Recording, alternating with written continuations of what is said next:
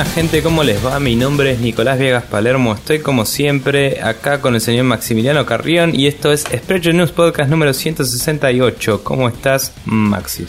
Bien, eh, hemos comido mucho ayer y este nos hemos acostado tarde, por lo Sí. cual este programa va a ser como muy relajado. Sí, Y- hay una fiaca que se Mal. podría cortar con un cuchillo en el aire. Sí. Sí, así es. Pero estamos acá eh, para hablar de jueguitos y de otras cosas que en realidad son más jueguitos. Así que vamos a hablar de jueguitos entonces. Primero, antes que nada, hay que agradecer como siempre a la gente que pasa, saluda, dice, comenta, comparte, da likes, da apps y ese tipo de cosas, como son por ejemplo Sergio Suárez, Fede Gartenbank, Guillermo Santiago Raubar, quien, a quien le tengo que mandar un saludo muy especial porque aparentemente la gente está muy dadivosa y está loca porque el otro día Guillermo me pasó el código de un juego de Steam y me dijo, toma, te lo regalo, hace lo que quieras. Y es como, bueno, está bien, muchas gracias, te lo agradezco ahora públicamente porque me olvidé en su momento, pero recibí el código, así que muchas gracias. ¿De qué señor juego era? Fulanito, eh, no me acuerdo en este momento. Si me das dos minutos me fijo y te digo. Bueno, también gracias al señor Fulanito Menganito, eh, a Sebas de Bru, que vino eh, a nuestro sitio por los Spoilercasts y dijo que quede on the record, que son una forma efectiva de atraer nueva gente. Y a Matías Paz, que nos está haciendo el aguante zarpado con los videos de XCOM y está siempre comentando en ellos. La verdad que parece que la gente está disfrutándolos. eh, aunque nos gustaría que más gente nos diga qué opinan de los videos, porque es interesante saber. Eh, voy a decir mi comentario destacado mientras seguís buscando cuál es el puto jueguito. Ya lo tengo. Em, bueno, decime. El juego es el Contagion. Contagion. Eh, me resuena. No, a mí no me suena, pero igualmente Lo menciono en algún lado, pero no sé. agradezco el, el otorgamiento del regalo. Videojueguil. Bien. Eh, bueno, no sé, entonces destaco el comentario Vale. o vos. Como quieras, ok, voy yo. Eh, Marcio Rosa nos dice: Ayer los terminé de escuchar, me siguen gustando cómo están encarando las marcas en cada programa. Eh, refiriéndose a que ya hicimos la charla de Nintendo y eventualmente tendremos la de Sony. Eh, dice, Microsoft es bastante interesante para tratar. Con el Halo el tema es este. Bungie armó toda la historia y se fue expandiendo el universo, pero cada juego se mantenía bastante en sí mismo. Sobre todo Halo 1 al 3, los spin-offs como Reach, ODST y Wars.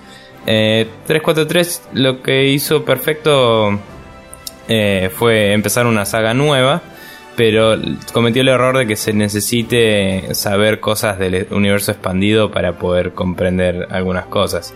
Dice que el protagonista de Halo 5 viene de una de una lo decía por acá miniserie y mm, también sé que unos espartanos que están con Master Chief también venían de una novela, eso lo escuché por ahí en un podcast yo. Eh, y nada, como que eso por ahí le saca un poco, hace que la gente no pueda unirse tan así de la nada al, juego, Claro. Em, a la saga. Con Gears of War dice que ya no sabe qué pueden hacer, ya no es una IP que le parezca fuerte hoy en día y las mecánicas son bastante cortas hoy por hoy. Eh, Forza está perfecto como siempre, pero le faltan más exclusivos, dice. Eh, que fue un punto fuerte al comienzo de la 360 y de la primera Xbox, a diferencia de con este, dice. Em, sí fue acertado traer a Spencer, que le dio una cara mucho más amistosa a la empresa, eh, luego de la verga que fue la E3 2013, dice. Eh, también dice bien ahí nombrando lo del Trans-Pacific Partnership, que es lo de las siglas de TPP que hablamos la otra vez, que son las mismas siglas que de Phantom Pain y ambos son una pija, dice. Eh, me pareció que era algo que ustedes iban a poder tratar y divulgar de una manera más correcta. Excelente programa, ahora esperar el jueves, dice. Pero bueno, nada, muchas gracias Marce por la opinión y nos alegra que te haya gustado. Así es. Bueno, yo voy a destacar el comentario de Maxi Artefaba que dice: Hola, me gustó mucho este programa. Cuando se ponen a hablar de desarrollo, en algunas partes, cuando hablan de las apps y eso, me vuelan el bocho. Y dejo de hacer lo que estoy haciendo y presto bastante atención para que no se me escape nada. Me gusta cómo están encarando el tema este de hacer un repaso por cada compañía. Como dijo Nico, el año se hace largo y hay muchas cosas que en el corto plazo se olvidan. Mucho no puedo opinar porque no soy muy cercano a todo lo que hace Microsoft, pero estuvo bueno para mantenerme informado. Algo que sí quería comentar es que me gustó mucho el análisis que hicieron de las idas y venidas de las handhelds en el programa anterior y coincido con muchas de las cosas que dijeron. Yo también creo que el mercado va a seguir, pero que va a pasar por una gran reestructuración debido al mercado que le come el mobile. Todavía me falta escuchar los spoilercasts del Metal Gear Solid 3 y 4. El del 2 me gustó mucho y obviamente me dieron altísimas ganas de rejugarlo. Mándenle un beso, un abrazo a Mati, que es un crack green emoticon es el de la sonrisita. sonrisita. Eh, Cuando uno copia y pega esto en Google Docs, sale pone, así. Pone las cositas. Sí, abrazo, eh, piquito piquito, que es el de la carita sonriendo. Eh, Postdata, afeitarse todos los días es una paja. The truth has been told. Y postdata 2, ahora que tengo una máquina más o menos buena, aunque no tira para jugar lo último, me instalé Steam, entré a ver todos los juegos que quería y justo estaban de oferta los dos. The Witcher y The Witcher 2 ya están en mi poder. El verano nunca pareció tan lejano. Suele suceder cuando eh, tenés en tu poder juegos como el Witcher y el Witcher 2. Igual el verano todos sabemos que nunca llega hasta que Crónica dice que estalló. Así que. para pensar. Bueno, em, habiendo agradecido a toda la gente, podemos eh, contarles a ustedes de qué forma pueden contactarse, igual que lo hicieron todos ellos, ¿verdad? Así eh, es, pueden agarrar y mandarnos un mail a contacto News o pueden pasar por facebook.com barra News, que es nuestra fanpage oficial. En su defecto pueden pasar por spreadshotnews.com, que es nuestro, nuestro sitio oficial donde todas las semanas aparece el post de nuestro programa, o pueden pasarse también por Twitter en arroba News, donde pueden dejarnos 140 caracteres para que sean leídos eventualmente en algún momento atemporal y sean respondidos o no eventualmente también en otro momento atemporal. Bien, está muy bien. Eh, bueno, dicho toda esta movida, vamos a pasar a hablar de jueguitos, que de eso se trata este programa, como decía cierta persona en cierto otro programa que no es este, pero también trata de lo mismo. Eh, un abrazo para Ale y los aspianos. Eh, vamos a hablar de los juegos que jugamos en la semana.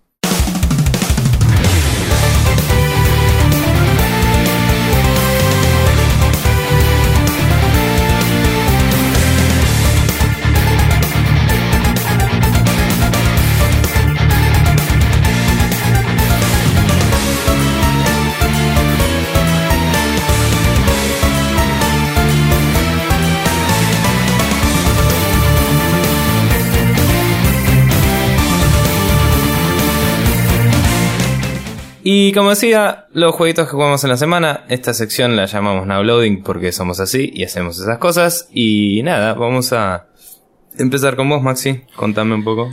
Así es, bueno, eh, para aquellos que siguen las aventuras de Geralt of Rivia y este, reciben la posibilidad de tener mis status updates en Flambers Rounds, eh, se habrán enterado seguramente que terminé Heart of Stone que es la expansión, y que terminé por segunda vez el Witcher 3. Eh, primero vamos a hablar un poquito de lo que es la expansión. Por supuesto, no voy a spoilear, voy a intentar mantener los story details en lo mínimo indispensable. Como ya había comentado la vez anterior, eh, la expansión arranca como un contrato común y silvestre que vas a buscar a una notice board y después de ahí se expande en toda una aventura que involucra un montón de cosas. Me gustó mucho que tiene eh, primero hay una referencia que yo la entendí por haber leído la sinopsis del último libro que salió en abril del año pasado, no, perdón, abril de este año, eh, la traducción, eh, que es Estación de Tormentas, el último libro escrito por Sapkowski de la saga de Witcher. hay una referencia a ese libro en una parte de la expansión, que está muy copado eso. Em, pero digamos, en cuanto a lo que es segmentos o partes de gameplay en cuanto a, la historia principal es muy está muy bien armada y tiene muchos muchos este como momentos muy eh, no digo característicos pero sí como muy bien armados y muy bien pensados que encajan muy bien dentro de la historia y hay un montón de referencias a este por ejemplo hay una parte donde típico, tenés que hacer una investigación sobre eh, qué pasó con determinada cosa. Y es como una mezcla entre una película de suspenso y un poco una película de terror, pero no llega a ser tan de miedo. Y es como, está muy bueno eso. Después otra cosa es tipo, tenés que entrar y robarte algo de una bóveda y entonces tenés que juntar un equipo de chabones para infiltrarte a un lugar y este, entrar a esa bóveda y robarte lo que necesitas. Es como, tiene un montón de esos toquecitos así que son tipo claramente tomados de otros lados, pero que encajan muy bien dentro del mundo y están muy bien justificados.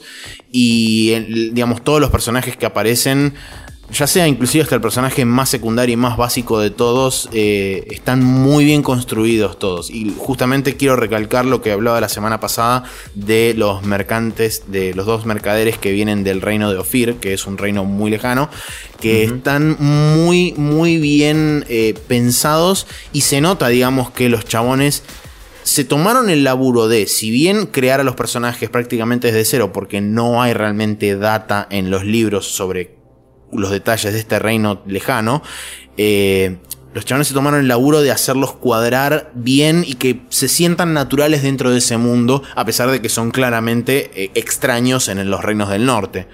Así que la verdad que está muy muy bueno. Y, y bueno, el, todo el mundo sabe que está Shani del Witcher 1 y las interacciones que tenés con Shani también están buenísimas. Eh, charlas varias veces con ella sobre qué estuvo haciendo durante todo este tiempo, a dónde anduvo y qué sé yo. O sea, es como realmente hay una reunión entre ellos dos que es medio como que se ponen al tanto eh, mientras están este, haciendo distintas cosas a través de la, de la main quest, de la expansión y demás. La verdad está mm. muy, muy, muy, muy, muy buena. Y por cierto, 100% recomendada. Es, yo calculo a grandes rasgos que le debo haber metido algo así como veintipico de horas o algo más. Eh, porque realmente no tengo la, eh, digamos, el, contador de tiempo exacto de cuánto me demoré en hacer la expansión, porque está metida dentro del juego principal. Em, pero yo calculo que deben haber sido más de 20 horas seguro. Y es una expansión que está saliendo hoy en todas las plataformas, creo que está 8 dólares. Tipo, por mm. más que no le pongas 20 horas, por más que solamente hagas la historia principal, ellos están diciendo que mínimo tiene 10 horas. Y 10 horas de gameplay de una historia muy copada por 8 dólares, para mí no hay, mucho que pensar. Sí, tal cual. De una. Y sobre el resto del juego en el New Game Plus, ahora que lo terminaste, ¿algún descubrimiento o cosa loca? O eh, por supuesto. La, experiencia del New Game Plus en sí, tipo, ¿te pareció suficientemente distinta como para decir es otra cosa? Sí, Sí, sí, sí. La experiencia de New Game Plus está buena. Eh, sí me encontré con que no sé si son realmente problemas de balance o si es que el juego escala demasiado abruptamente sobre el final. Pero me encontré, por ejemplo, cuando estaba haciendo el final de esta quest, de la main quest, estaba a nivel 69 y la main quest teóricamente es para nivel 60-61. Y los enemigos eran nivel 58, 59, 60.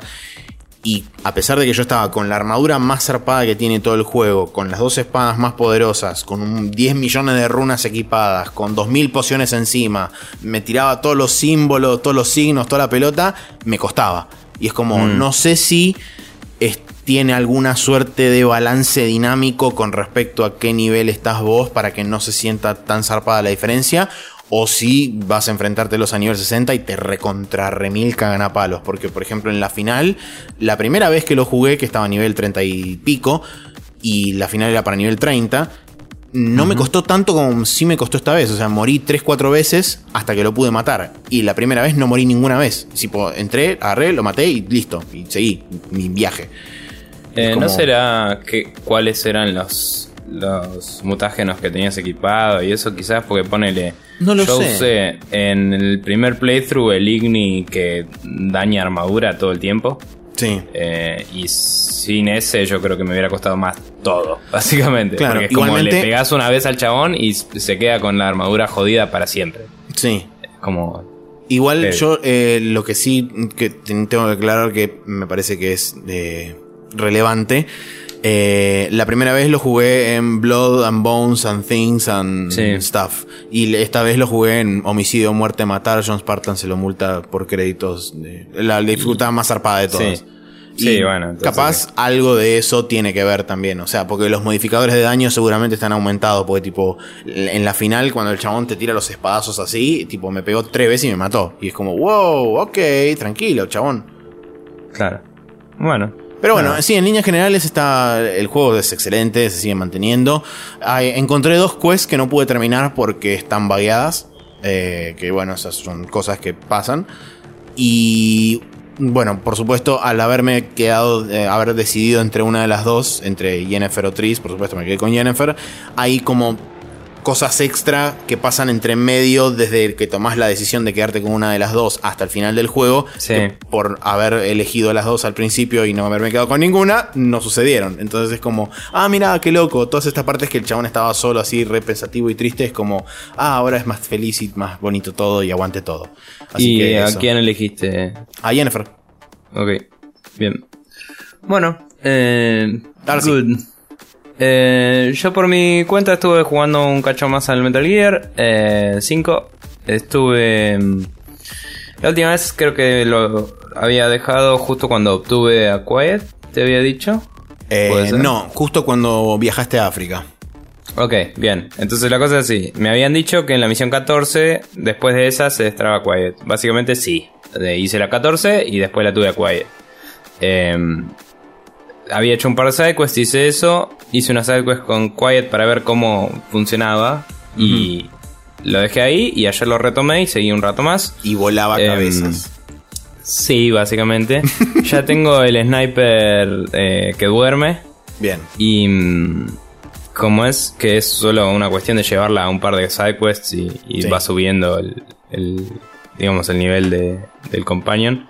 Em, ya obtuve las órdenes que también sirven para que me cubran, que eso fue lo último que obtuve, en eso puede ser particularmente útil porque escuché de alguien en un podcast que básicamente lo que hacía era mandarla a scoutear, meterse adentro del, de- del lugar y decirle que la cubra e ir caminando mientras todos caían.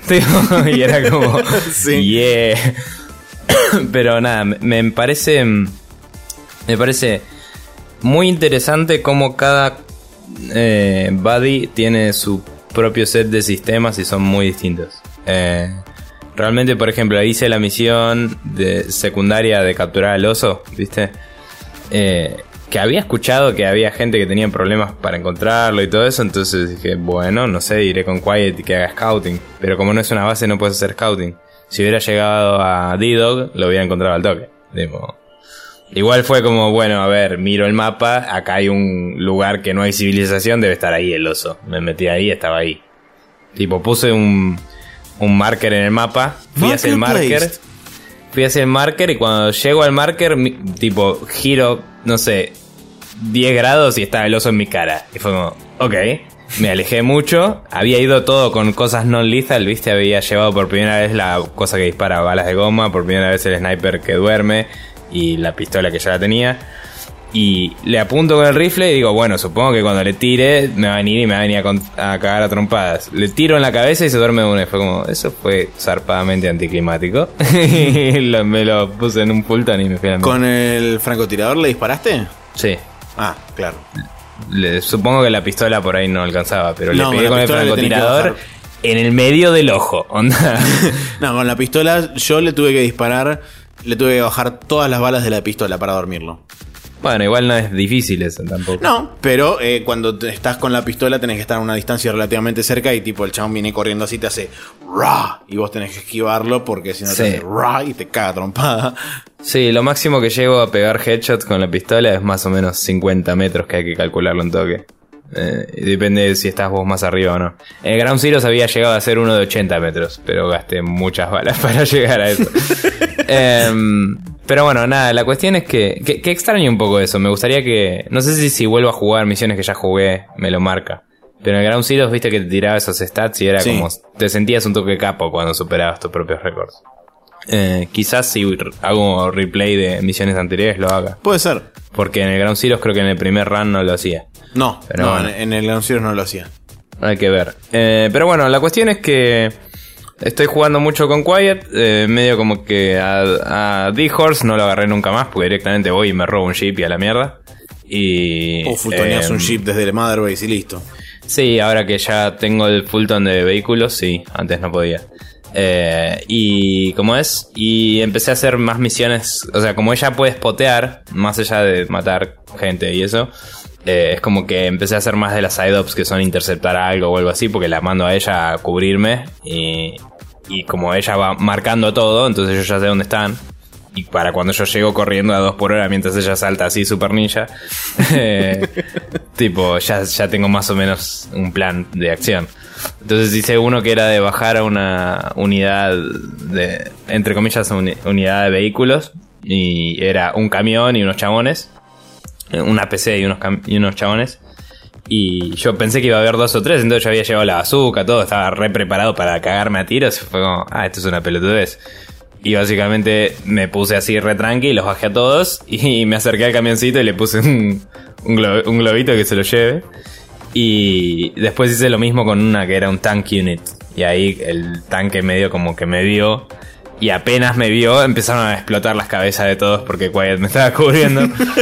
y, y es, es, hermoso eso. Es tipo. Eh, me parece que más allá de que haga tanto más fácil algunas cosas, está muy bueno porque depende de que la tipa tenga un line of sight. Y, es como que, como lo que hablábamos otras veces de save systems y todo eso, es como si, si entra bien en la ficción, es como que no me molesta que sea, entre comillas, chitero. ¿Entendés? Es como, tengo a alguien que me está cubriendo y yo le puedo decir que pare cuando no quiero y, puedo cambiarle el equipamiento cuando no quiero que mate y esas cosas. Em, y de hecho casi nunca quiero que mate, porque casi siempre marco a todos los chabones que quiero fultonear y yo mismo voy matando a los otros para que no me vean, o, durmiéndolos, para que no me vean. Pero si se pudre, está bien, bueno, cubrime y vamos a hacer todo. Se pudre, Si se pudre, voy corriendo hacia el chabón que tenía marcado y lo duermo antes que lo mate la mina. Porque si no, tipo. Pero está, está bueno, la verdad que, que es divertido jugar con, con ella de acompañante. Y mm, en el juego, en overall completion, voy 22%. Eh, ya llené el coso de combate, tipo tengo 60 chabones, tengo que estoy haciendo una expansión nueva del, combat module. Em, y estoy, sí, ganando bastante platita mandándolos a hacer misiones y eso, lo cual me está sirviendo porque fultonear vehículos y eso sale como 10k cada uno. Eh, y, y en una misión en particular fui o sea, estaba yendo a hacer una misión que, en, viste que en, cuando estás en África tenés que ir destrabando todos los landing zones, porque empezás con re pocos, mucho menos que en el primero.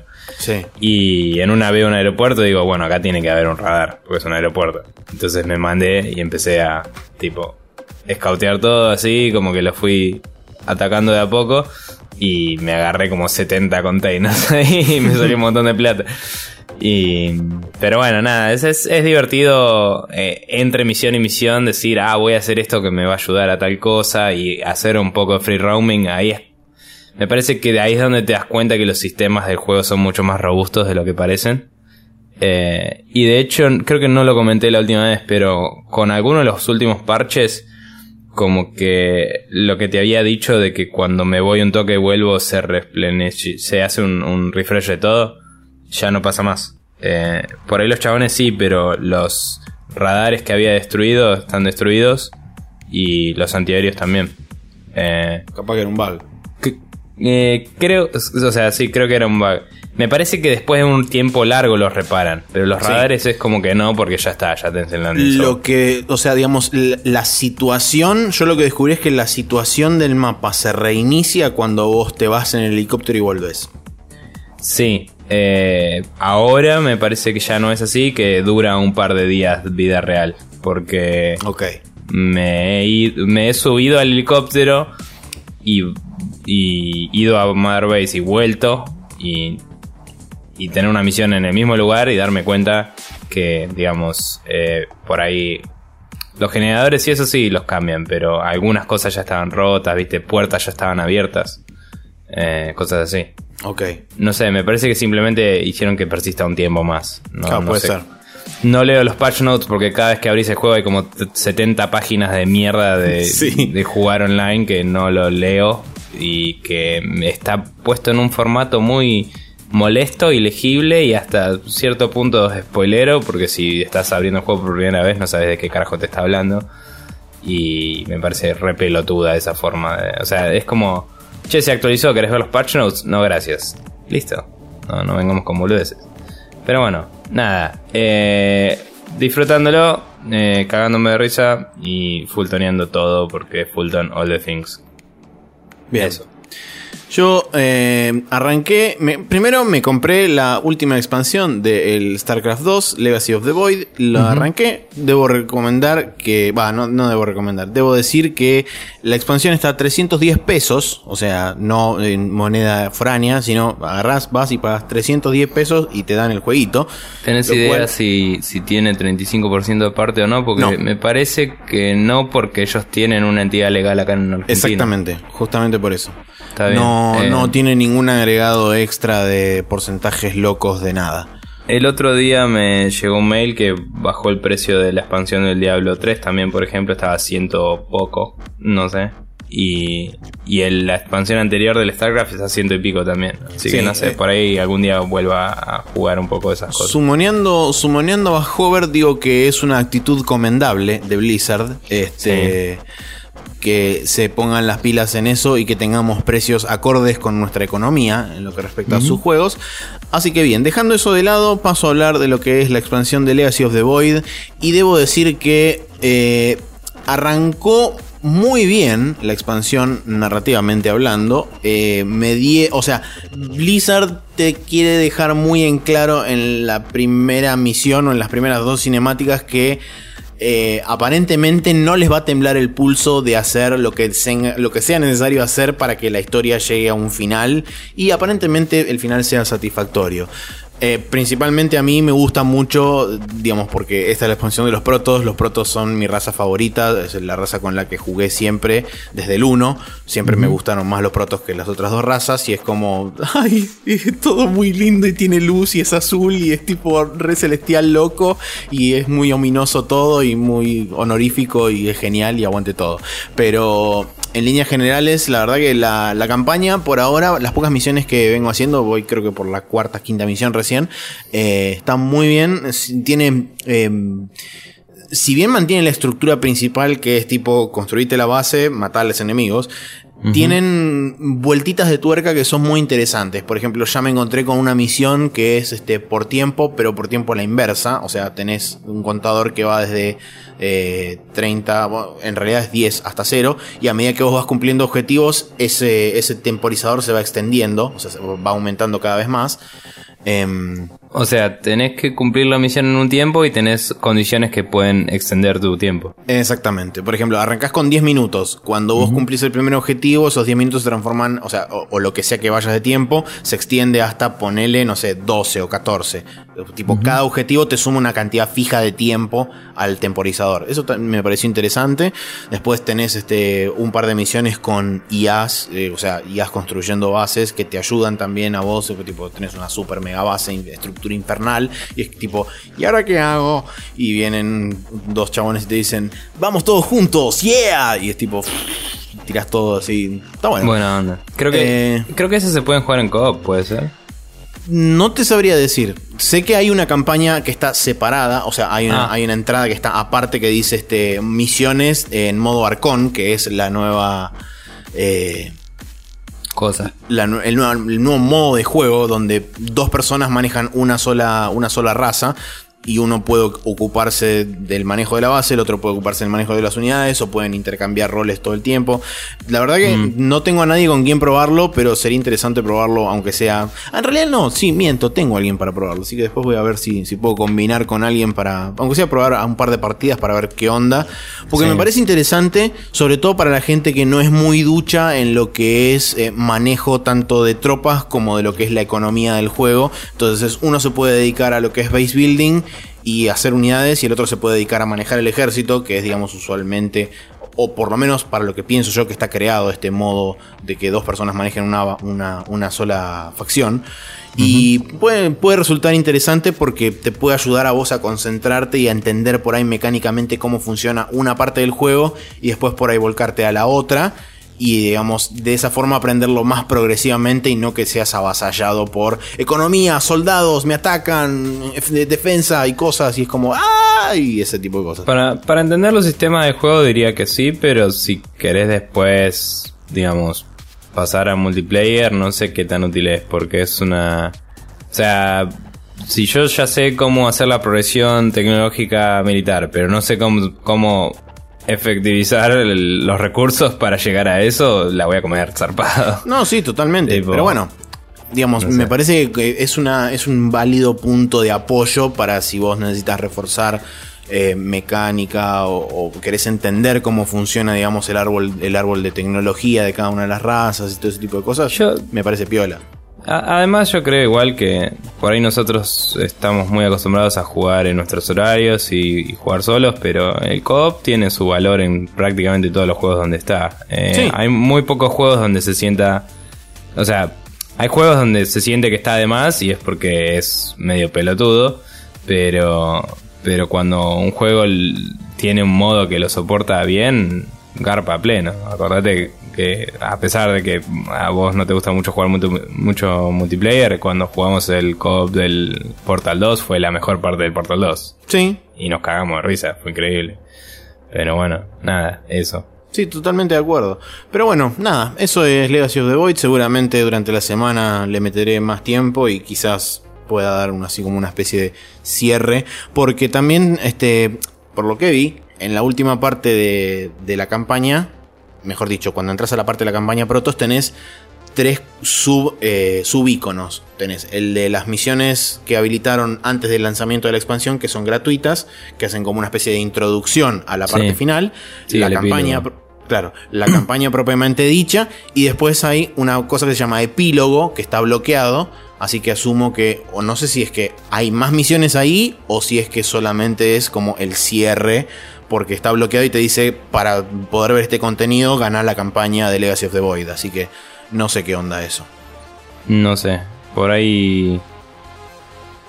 Por ahí haya alguna cosa con las otras razas, ¿viste? Porque. Puede ser, por eso digo, no sé si tiene alguna misión o es solamente como un cierre narrativo a lo que es la Claro. historia.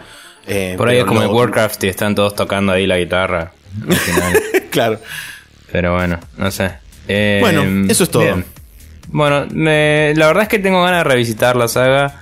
Eh, tengo el StarCraft 1 que lo había empezado a jugar antes de comprar el 2 y después lo colgué porque compré el 2 porque soy un pelotudo hypero y, y nada, la verdad es que debería retomar todo porque estaba buena la historia del 1 y nunca lo terminé. Pero la vida misma. Em, bueno, vamos a pasar a hablar de noticias que tenemos bastantes esta vez. Yeah. Y nada, eso, nos vemos del otro lado.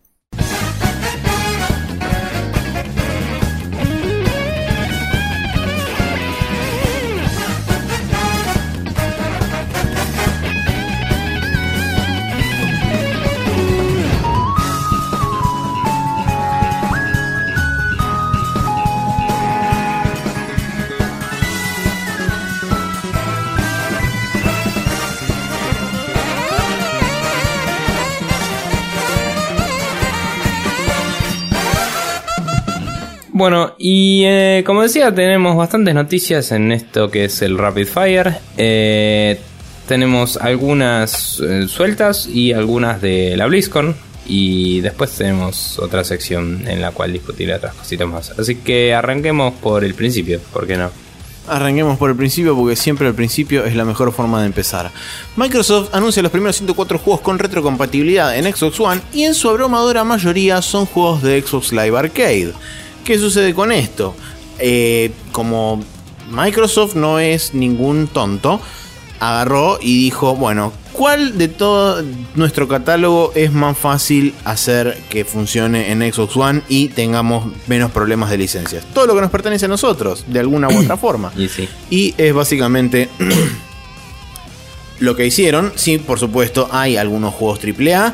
Eh, hay una votación también, de hecho, dando vueltas por la net, donde la, eh, Microsoft dijo cuál de todo el catálogo, o sea, cuál es de todo el catálogo de juegos de Xbox 360 les gustaría ver en Xbox One. Y primero indiscutido está así como por mil millones de años luz el Red Dead Redemption, juego que todavía no figura y que aparentemente no va a figurar por un tiempo porque Rockstar y porque Mm. licencias y ese tipo de cosas, pero eh, por el momento sé que está, está, por ejemplo, el Assassin's Creed 2.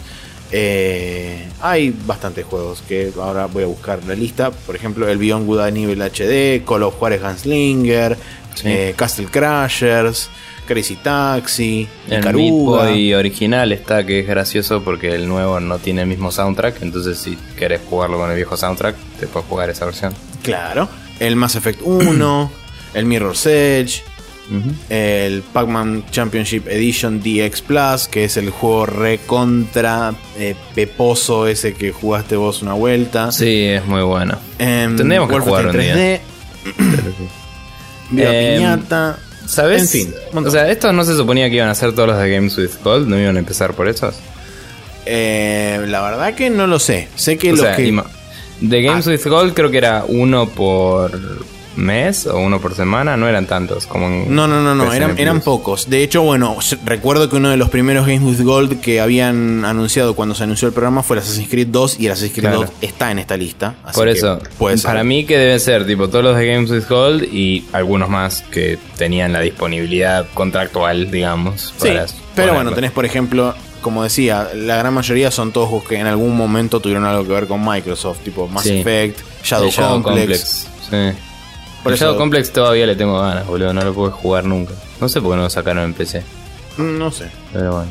Es Bien. la gente de Cher, así que tiene sentido que por ahí no lo hayan sacado porque se dedicaron después a mobile y no a- tanto a PC. Bueno, pero ni siquiera lo sacaron en mobile, que teóricamente Ah. podrían, pero bueno. Bueno, eh, pasando a la siguiente noticia, Sony fi- eh, finalmente confirmó que va a haber una versión retail del Gravity Rush en, en la versión norteamericana. Eh, se rumorea que mantendría el precio de los 30 dólares, entre comillas, eh, que, que es el precio de la rem- remake HD, ¿no? La Sí, en el store digital va a estar 30 dólares. No se sabe todavía si la versión física del juego va a mantener esos 30 dólares o si quizás hacen una suerte de bundle loco o edición así más un poco más especial como para justificar un aumento de precio. Hmm. Eh, históricamente los remasters HD de este estilo eh, han costado, sí, 20 o 30 dólares, o si venían con dos juegos 40, como los de God of War y eso. Eh, pero 30 me parece aceptable, sobre todo para retail. Es más, en, en- si no fuera porque es de Vita y no de PSP, me atrevería a decir que debería salir 20 eh, en digital.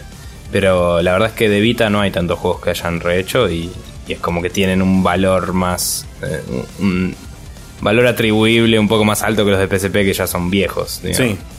Eh, Yo lo que, lo que quiero destacar es que si bien no sé qué tanto volumen de tráfico le habrá generado en la cuenta de Twitter a Asad Ki- Kisilbash, que es el encargado de eh, software y marketing. que se Em, compre un nombre el chavo. ¿Cómo?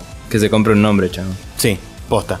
Eh, pero bueno, a lo que voy es que es interesante ver que, mm, si ustedes recordarán, hace un par de semanas, o poco tiempo después del anuncio de que solamente iba a estar en formato digital, eh, la gente empezó a tuitear a varias personas de Sony, todos los redirigieron a este chabón Asís, y este chabón dijo, voy a ver qué puedo hacer.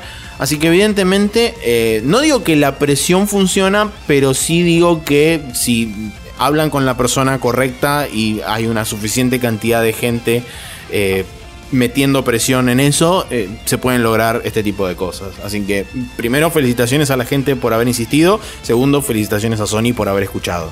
Bien, es todo muy heal the world, make it a better place. el For you and for me and Enter Human Race. Sí.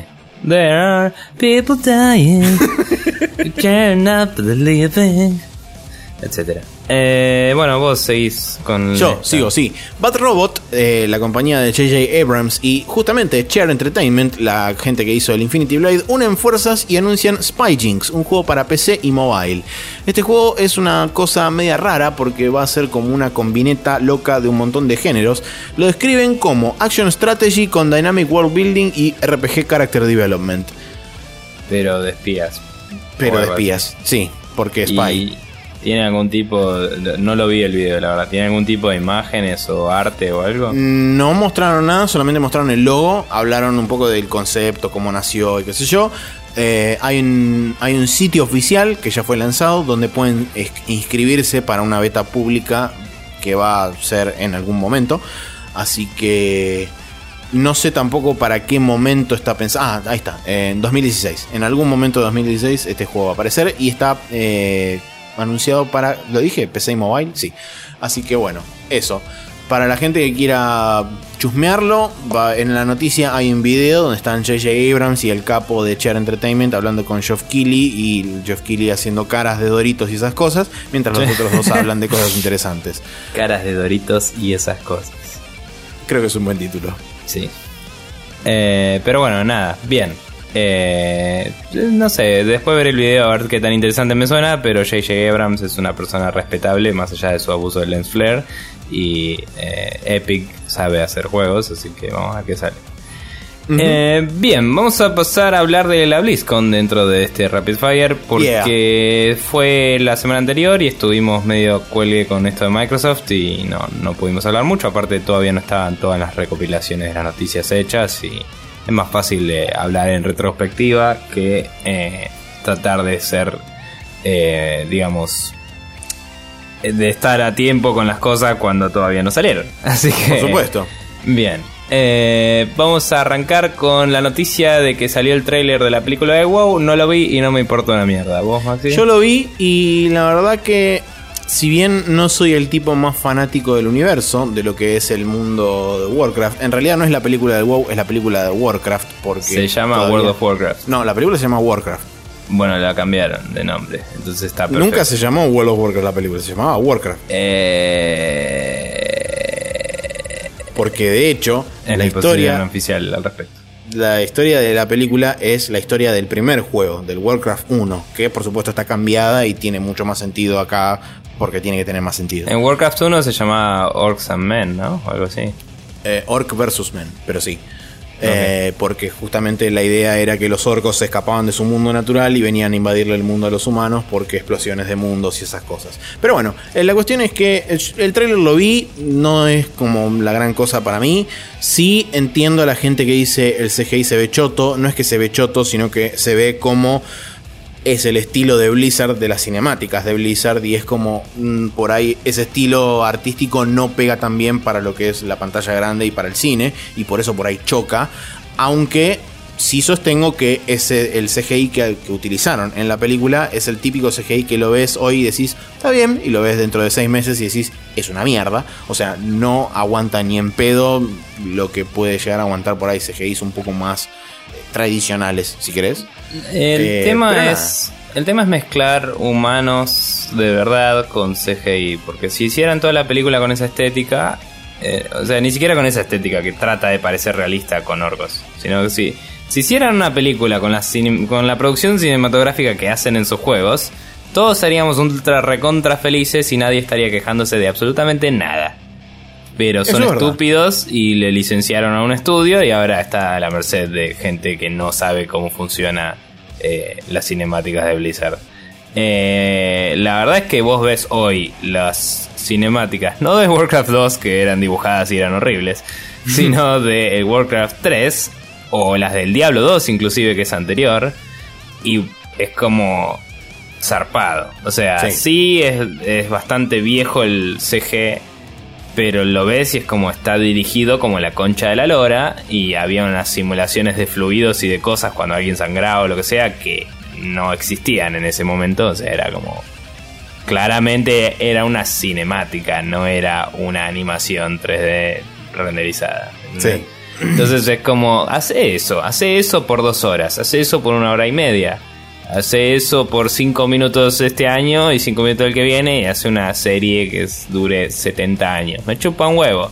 No sé si va a estar bueno esta película. es mi punto de vista. Bien, perfecto. Siguiente anuncio es sobre el eh, HOTS, que es no es Heart of the Swarm, eh, tampoco es Hearthstone, es el otro que no me sale ahora. Heroes of the of the Storm, ahí está.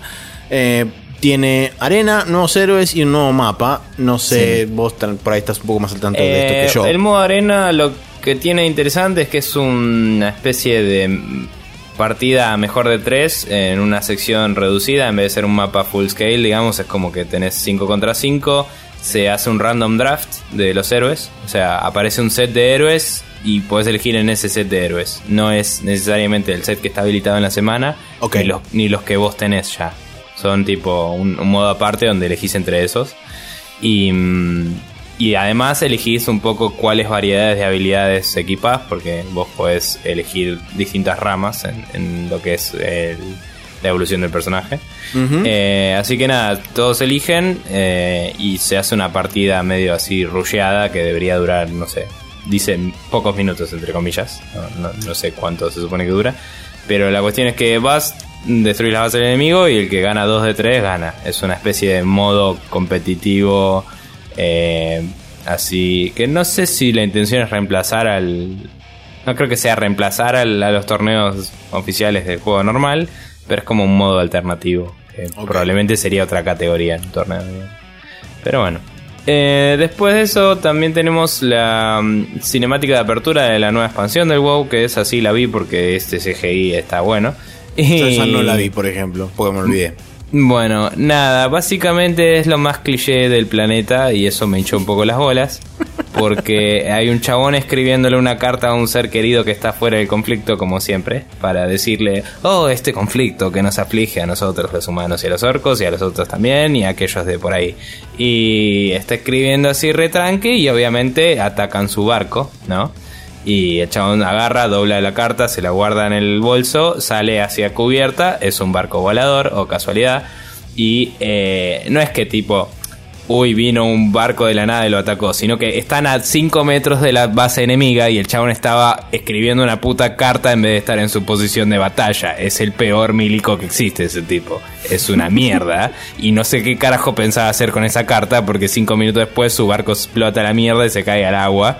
Y eh, básicamente, eh, o sea, es como, estás escribiendo una carta cuando deberías estar mirando el horizonte para ver cuándo entras a pelear. O sea, no. Eh, yo me gusta el dramatismo que transmite y todo, pero es como, es ilógico e idiota.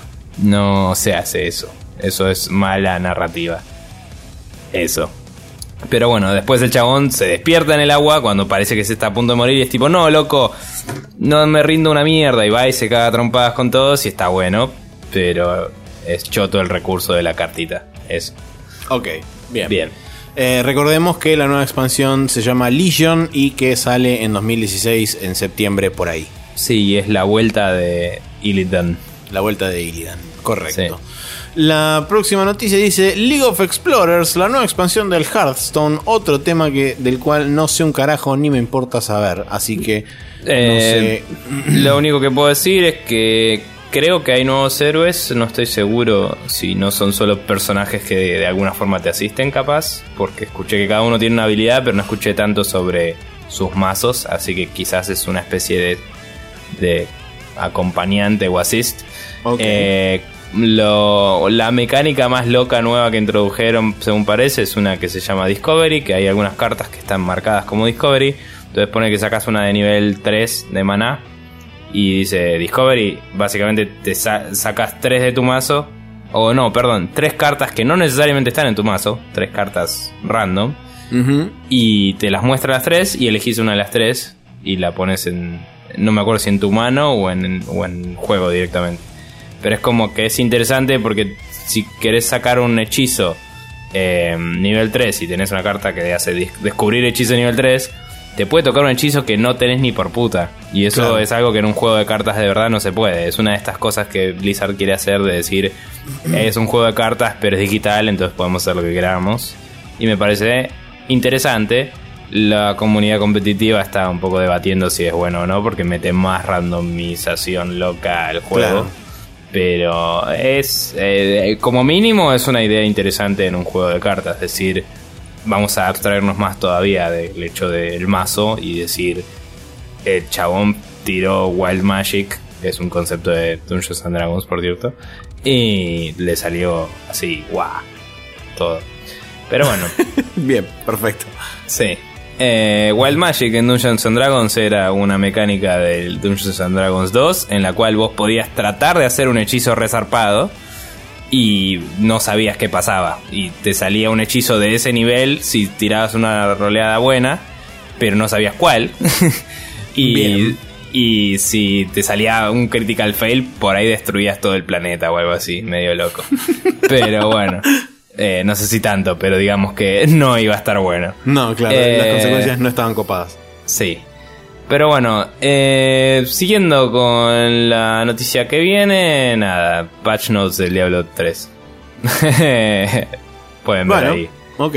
No, no las leí. algo? ¿Dicen algo sobre algo? No las leí, no me interesa mucho. Se supone que agregaron un par de features mínimas de, de, uso más que nada, digamos, de mejorar el gameplay. Eh, pero no. Nada particularmente flashero. Me sorprendió que estaba como un highlight. Eh, me fijé en la página de Blizzard que eran los highlights de la BlizzCon y los fui viendo uno por uno. Y este era highlight de la BlizzCon. ¿Qué va a pasar en el parche 2.4 de Diablo 3? Y es como, como no lo leí, no puedo decirte si no hay nada interesante. Pero eso estaba highlightado por ellos mismos. Bueno, perfecto. Entonces el parche 2.4 del Diablo 3 seguramente traerá cosas interesantes. Eh, la siguiente es Nova Covert Ops para StarCraft 2. De esto sí puedo hablar un poquito porque estuve leyendo algo al respecto. La cuestión es la siguiente. En el año 2016, o sea, el año que viene, va a haber tres packs de misiones con tres misiones cada una que van a hacer enfoque sobre Nova Terra, que justamente es la este, Ghost que está bastante involucrada en lo que es la historia puntualmente de Wings of Liberty y en menor medida en Heart of the Swarm. Así que no se sabe en, qué capacidad, digamos, va a estar incluida Nova en estas misiones. Tampoco se sabe a referencia a qué van a hacer puntualmente. Sí se sabe que en cuanto a tiempo se refiere, las misiones estas van a ocurrir después de la campaña StarCraft 2. O sea que nos vamos a encontrar en un mundo post eh, super guerra mística que estoy jugando ahora. Así que veremos. Tampoco hay anunciado si van a contener, este, si van a ser gratuitos o si van a hacer algún tipo de pack con precio. Creo que es un DLC pago. Eh, hubo una, creo que en Giant Bomb era que habían hablado con alguien y lo que habían dicho, eh, eh, no me acuerdo si era Giant Bomb. Bueno, había un podcast que habían hablado con uno que estaba en, en Blizzard, sí que fue uno de los principales... Eh, ah, en Polygon era. Eh, fue uno de los principales em, del, desarrollo del StarCraft 2 y de la expansión del 1, el chabón. Eh, David un, King, un game designer, creo. Puede ser, es muy probable. la cuestión es que el chabón decía que querían enfocarse en Nova como personaje porque es como que como nunca salió el Ghost y ya la tenían muy desarrollada, eh, es como que hay mucho para explorar en ese personaje y querían enfocarlo el nuevo DLC en ella principalmente, así que supongo que va a ser la protagonista de las misiones, eh, imagino. Y algo que decía también era que, eh, nada, decía que eran DLCs, que no especificó precio ni nada, pero la forma en la que lo, contaba. Sí, la forma de lo, fraseado quiere, digamos, por lo menos induce a pensar que no van a ser gratis. Sí, y también decía que eh, obviamente que por ellos recontrarían una StarCraft 3, pero en este momento él básicamente la, la stance oficial es no se terminó StarCraft 2, vamos a andar sacando así historias sueltas. Y, también dice que esto no sería la historia del, del Ghost rehecha, sino que es una nueva historia con Nova, eh, que por eso pasa después de la guerra. Claro. Em, y, pero como diciendo, no van a tomar nada de la historia del Ghost. La historia del Ghost van a tomar el personaje y su desarrollo, que por ahí utilizaron para originalmente para el Ghost, eso lo van a volcar acá y van a explorar sí, su, más su backstory, digamos, va a estar, supongo. Pero, pero digamos, eh, si algún día se les canta volver a, encarar el Ghost, o sea, no, no van a tener que repensarlo porque no, no, no agarraron nada de ahí. O sea, la historia es otra. Y, y, nada, eso es, eso es todo lo que sé realmente. Pero, ah, y lo que decía era que se iba a, basar en algo bastante más. O sea, siendo una espía y todo eso, un poco más como. No me acuerdo cómo lo dijo, pero era como un conflicto interno, creo que le había dicho. Como dando la idea de que iba a ser Terran contra Terran, ¿no? Ok. Eh, o, o algún tipo de situación más así de violencia doméstica, como le dicen los yankees, esas pelotudeces. Sí. Em, pero bueno, nada. Bien. Interesante. Eso. Bien. Copado. Eh, y por último, nada, se confirmó el, rumor que había del precio del Overwatch y toda la bola. Que, o sea, para este momento ya sabíamos que se había confirmado, pero eh, en la BlizzCon fue cuando se anunció oficialmente eh, que era pago y empezó la preventa. Eh, hubo, nada, está, se puede ver en el sitio que por 600 pesos creo, está la edición así, eh, digamos, coleccionista, como mierda se llame, que Sí. trae cositas de... Tiene nuevos, un nuevo skin para varios de los personajes del Overwatch. Y además tiene eh, algunas boludeces para los otros juegos de Blizzard, como están haciendo muy seguido ahora. Sí. Y además está más difícil de encontrar, pero si quieren comprárselo en el pre-order y, y les parece mucha plata, 600, la versión regular del juego sale 400 creo, o 300 y pico.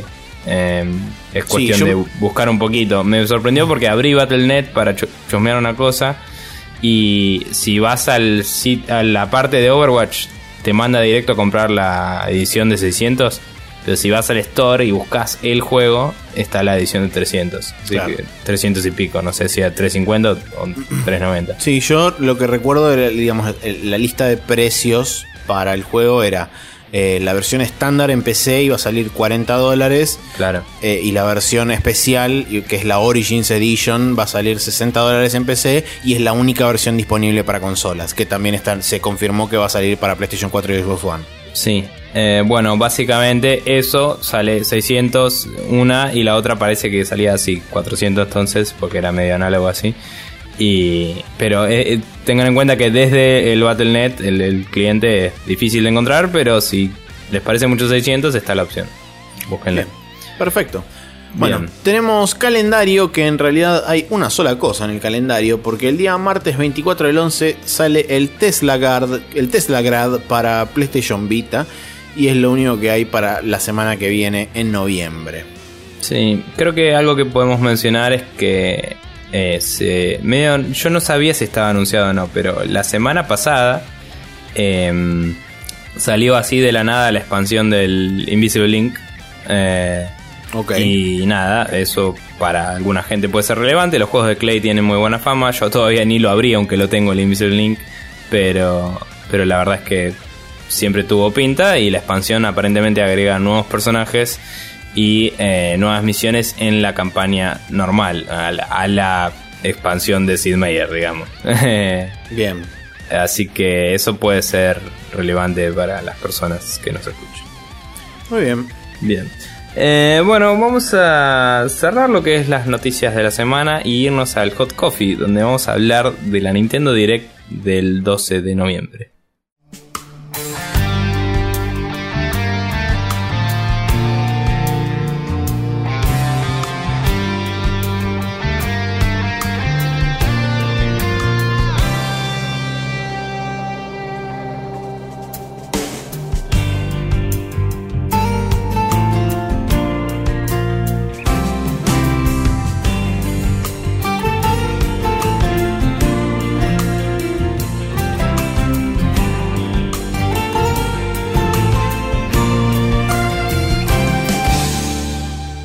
Bueno, como decía, estamos acá para hablar de la Nintendo Direct. Eh, esta fue la primera desde el fallecimiento de Iwata y básicamente arrancó con Reggie diciendo, esta es la primera después del fallecimiento de Iwata, hablemos de jueguitos. Eh, que me pareció una de las formas más eh, políticamente correctas de manejar la situación y no andar con sí, rodeos tampoco andar pelotudos. con vueltas raras. Dijo, les agradecemos todo el soporte y el amor que nos mandó la gente y Sí. todo eso. Pero la direct se trata de jueguito, así que vamos a hablar de jueguito. Sí, inclusive me pareció un poco menos personal de lo que hubiera esperado, pero no me molestó y me pareció bien. No. Es tipo, bueno, hablemos de la empresa, porque nada, también esto lo ven los accionistas, todo, viste, de esas cosas siempre están muy estudiadas y hay que fijarse. Sí. Pero bueno, eh, arrancaron de una con eh, una versión HD que no sé si la gente esperaba o no, pero Twilight Princess. eh, Se había para- filtrado en los últimos días, habían hecho data mining del eShop y se habían encontrado imágenes placeholders, o sea, ya se sabía, por lo menos de hace dos, tres semanas eh, atrás, ya se sabía que, que estaba esto Sí, pero inminentemente anunciado. digamos, desde que salió la de Wind Waker no, no recuerdo que nadie la hubiera pedido o, o No, no, no. esperado, Eso o sea, sí, eso para verdad. mí fue una sorpresa, la verdad, por, solo por el hecho de no estar fijándome tantos sitios de Nintendo y eso últimamente. Pero nada, una sorpresa diría inclusive agradable, a pesar de que tengo el juego para Wii, lo podría jugar. Eh, si este llega a incluir la opción de jugar con controles de GameCube, podría ser interesante. Eh, porque la versión original es de GameCube, recordemos. Y me encantaría saber si se puede elegir si jugás con Link zurdo o diestro y espejar el mundo, porque me pareció una pelotudez atómica que hicieran eso para la de Wii. Pero bueno, eso. Eh, Le agregaron, acá tenés unas notas. Sí, tengo las notas donde eh, junto con la Twilight Princess HD eh, del juego va a salir el Wolf Link Amiibo, que es justamente el Wolflink con este Midna montada. Y va a tener también compatibilidad con cinco amigos de este toda la camada de amigos que salieron hasta ahora. Por supuesto, todos los amigos que tengan los amigos que tengan referencia a The Legend of Zelda van a tener algún tipo de funcionalidad dentro del juego. Y puntualmente con el Wolflink amigo va a haber una funcionalidad particular donde si vos tenés save data guardada, no sé si es en ese amigo en particular o en cualquier amigo de Zelda, eh, y después eso lo utilizas en el Zelda de Wii U, que dicho sea de paso, lo confirmaron para 2016 y lo confirmaron en Wii U. Eh, va a haber como cosas especiales que se van a habilitar en el juego, que por supuesto no revelaron. Pero bueno, en fin, eso por un lado. Después tenemos más Legend of Zelda porque anunciaron el Legend of Zelda Triforce Heroes Trial of Den, Den of Trials, ahí vamos, que es este, totalmente gratuito y le agrega algo así como 62.324 millones de challenges nuevos para poder jugar este, con la gente en cooperativo y vestiditos y esas cosas que tiene el juego. Sí, por lo que entendí son más que nada enfocados en combate. Eh, son como eh, modo así de, medio survival, digamos, en el que vas pasando por escenarios hasta que terminas. Y, eso es un challenge y tiene un montón de challenges. Así que interesante. Bien. Em, inclusive decían que eran más largos que los dungeons normales cada uno de los challenges. Ok. Así que eso puede ser. Después pasaron por el Pokémon Super Mystery Dungeon, que va a salir el 20 de noviembre, del cual a mí nada, no tengo idea. nada. No importa. Eh, el Nuevos updates del Splatoon van a agregar dos escenarios y más de 40 piezas de equipamiento. Todo eso se va a hacer en el transcurso de esta semana que ya pasó. Así que eh. seguramente ya lo tengan. De hecho, el mismo día de la Direct sí, el, mismo día de la Direct lanzaron uno de los dos escenarios nuevos. El día ah, siguiente sacaban las piezas de equipamiento. Y el segundo escenario creo que salía en el transcurso de esta semana. Así que. Es que eh, probablemente el parche te trae todo y lo que hacen es. Eh, porque vos no jugaste, pero en Splatoon tenés como una rotación de mapas. Entonces es como cada día vas y puede haber otro mapa. Eh, entonces cuando quieren te ponen mapa nuevo. Bien, copado. Pero bueno. Después tenemos un update del Super Mario Maker que eh, Nintendo escuchó a la gente que se quejaba de que no era muy fácil que digamos encontrar niveles copados, entonces decidieron crear un sitio web donde vos vas a poder tener una, un criterio de búsqueda extendido, donde vas a poder detallar un montón de cosas más. Va a estar disponible a partir de diciembre. Lo bueno que tiene es que este, no sé de qué forma se conectará. Supongo que tendrás que logarte con tu Nintendo ID o alguna cosa de esas. Seguramente eh, para que vos cuando después los salves desde el sitio web te aparezcan en una lista de eh, niveles para jugar dentro del Mario Maker. Es como que eh, te armas una especie de wishlist, pero en realidad es una playlist. claro, funciona muy parecido a ahí entras. Claro, funciona muy parecido a como funcionaba el sitio, o como funciona el sitio de Little Big Planet 2, que justamente tiene muchas similitudes con cómo lo plantearon, porque vos del sitio ese podías armar listas de, niveles y los ponías en una queue, y esa queue después se trasladaba a Little Planet. Y cuando llegas a tu casa, tenías, tenés esta queue para jugar y tenía todos los, niveles que habías listado. Así que. Bien por Nintendo, bien por haberlo pensado desde el lado web para poder accederlo desde cualquier lado. Me parece que mm, tendrían que también haber pensado en eh, reformar un poquito los criterios de búsqueda desde el mismo juego, porque si no, eh, tenés que salir del juego. Si querés buscar algo, tenés que ir a tu PC o a tu tablet o a lo que sea para buscar ahí y después volver al juego. Entonces, como. Está bien, pero le faltó ese cachito como para que estuviera bien del todo, para mí. Sí, eh, me parece que es una cuestión 100% de que es más fácil hacer un servicio aparte que modear el juego, digamos, a esta altura porque sería modificarlo bastante, agregarle esos filtros. Em, igual lo que más me, pre- me- no me preocupa, sino que me intriga es saber quién va a estar tagueando o cómo se va a hacer para decir este es un nivel automático, este no. Porque supongo que ellos igual hacen una review manual del de los niveles para ver si tienen pijas y esas cosas. Entonces, eh, imagino que alguien entrará, mirará, lo tratará una vez y si se juega solo es tipo, bueno, este es automático.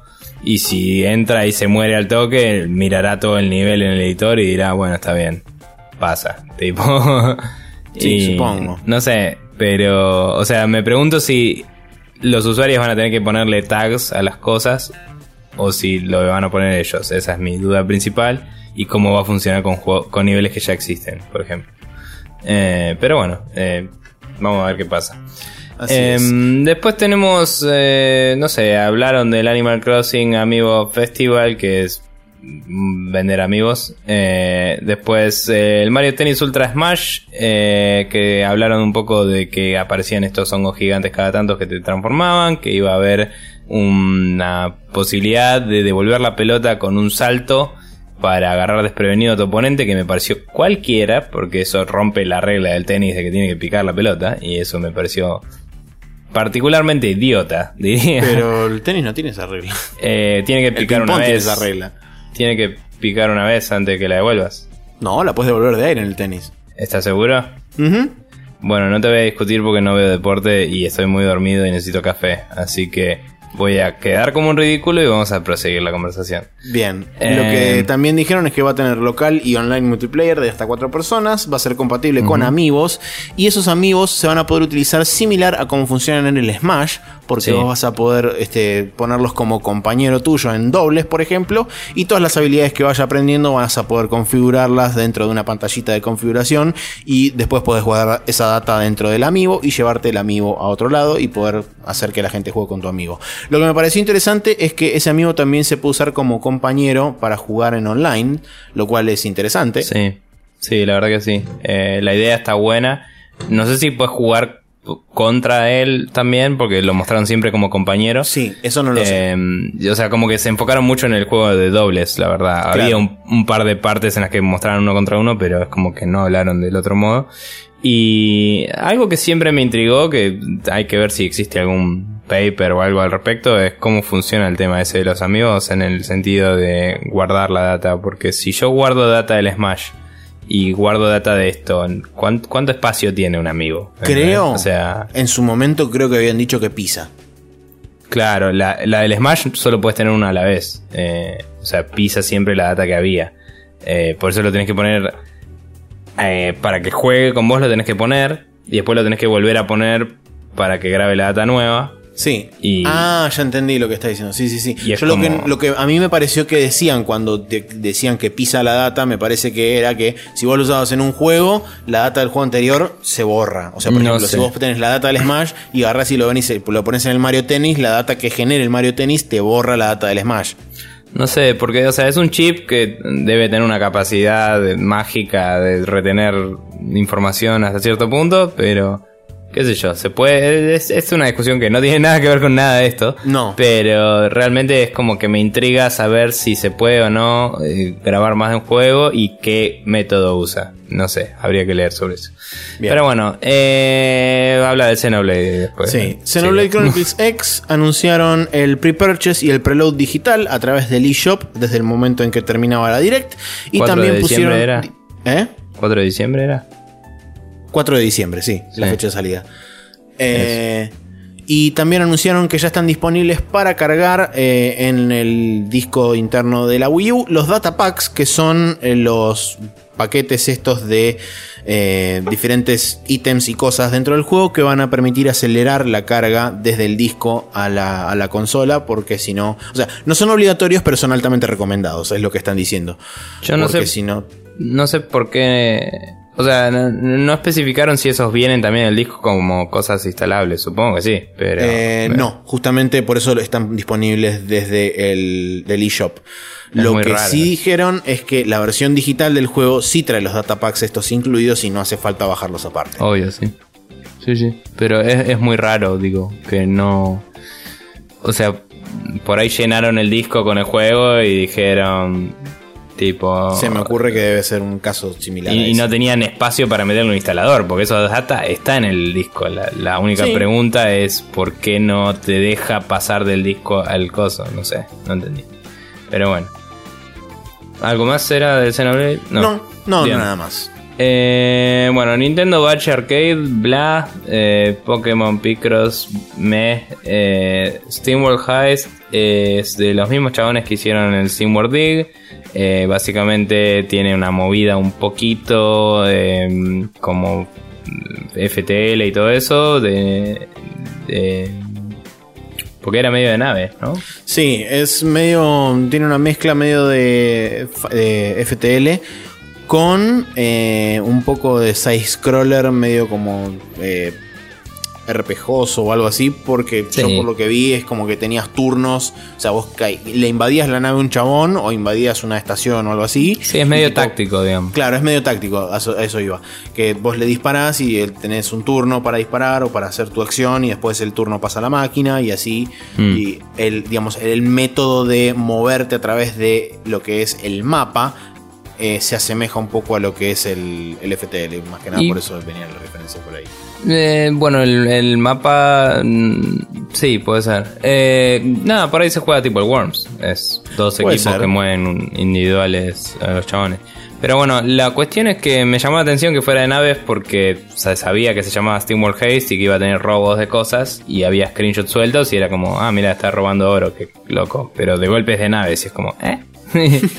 Pero nada, se ve lindo. eh, el SteamWorld Dig era un lindo juego, pero se volvía zarpado en repetitivo y medio como que no sé si eh, me interesa o no este, porque tengo ese prejuicio armado de los chavales hacen una mecánica interesante, pero no llegan muy lejos con ella. Sí, la, la reducen hasta el hartazgo. Claro. Pero bueno. Bien, eh, después tenemos el Fast Racing Neo, que es el F0, pero no, pero sí, pero no, pero sí, pero no, pero sí. eh, porque básicamente es eso. Así que para la gente que quería un F0, agarren, cómprense el Fast Racing Neo, que es básicamente lo mismo, pero sin personajes creados por Nintendo. Sí, eh, la verdad es que no, no se veía muy... O sea, estéticamente se veía menos interesante que el F0. Eh, A mí me gustó, eh, a mí me llamó la atención. sí, o sea, no está mal, pero digo, el F0 es como que cada nave tenía un diseño muy distinto, a propósito, entre sí. Eh, y... O sea, no, no soy así una persona súper conocedora de género, pero digo, recuerdo las siluetas particularmente distintas, había unas más redondas, otras más eh, así aerodinámicas locas. Sí, Y mm, después, como que cada uno tenía su paleta y, y los diseños de la versión de GameCube del, del F0 de GameCube era como una locura. No sé, es como que lo comparás con eso o con ponele el Wipeout y me parece mucho más genérico. No sé, es mi opinión. Pero bueno. no sé, puede ser. Yo, por lo menos por lo que vi, la verdad que me generó intriga. Como, de hecho, ya lo venía relativamente siguiendo hace un tiempo.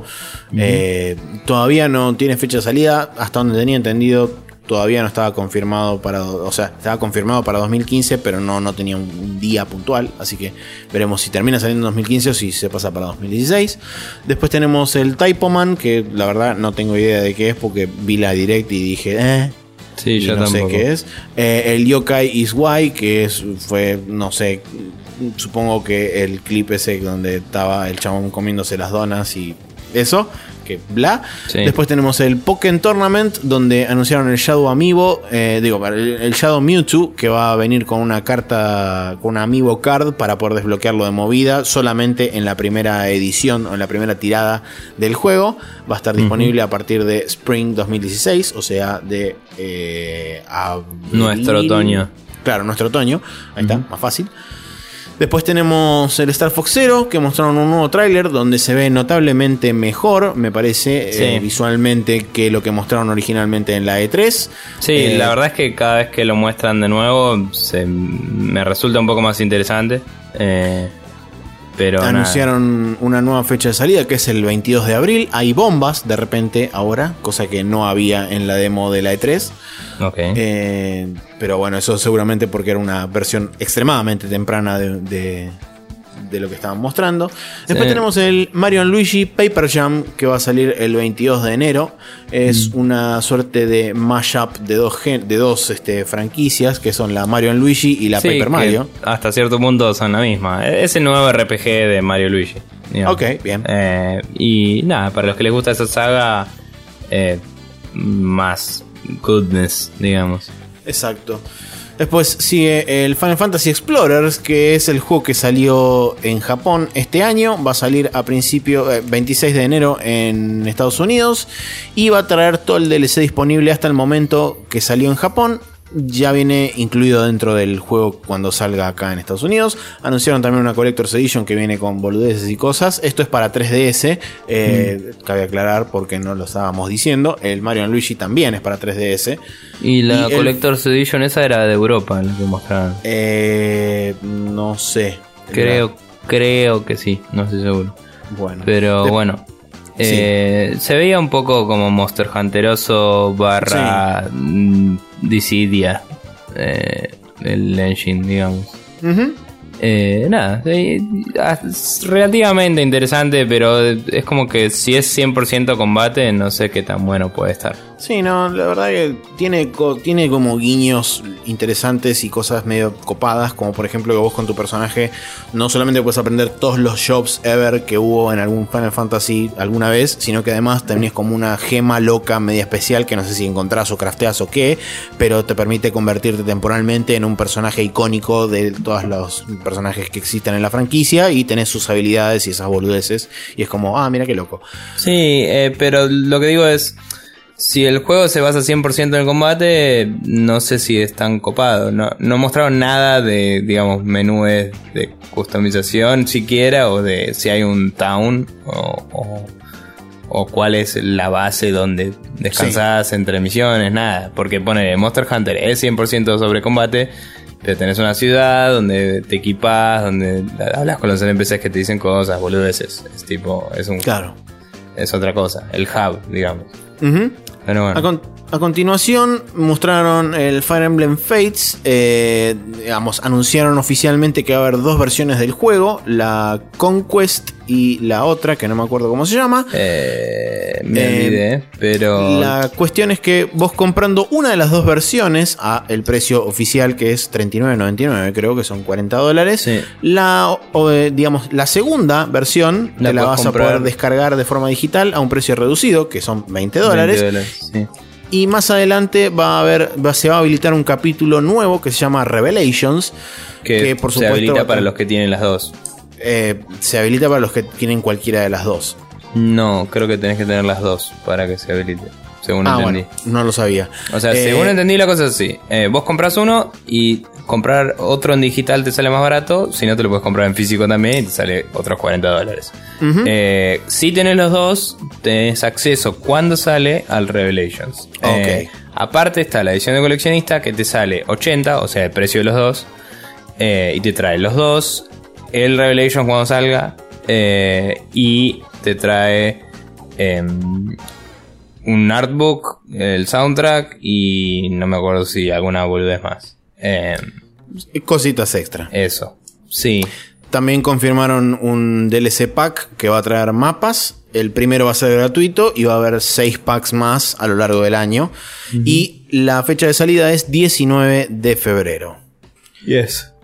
Después de eso tenemos Mega Man Legacy Collection, que la verdad que bla, o sea, utilizaron eso para anunciar que iba a haber un amiibo dorado de Mega Man y que iba a tener funcionalidad con sí, este que es tipo. coso.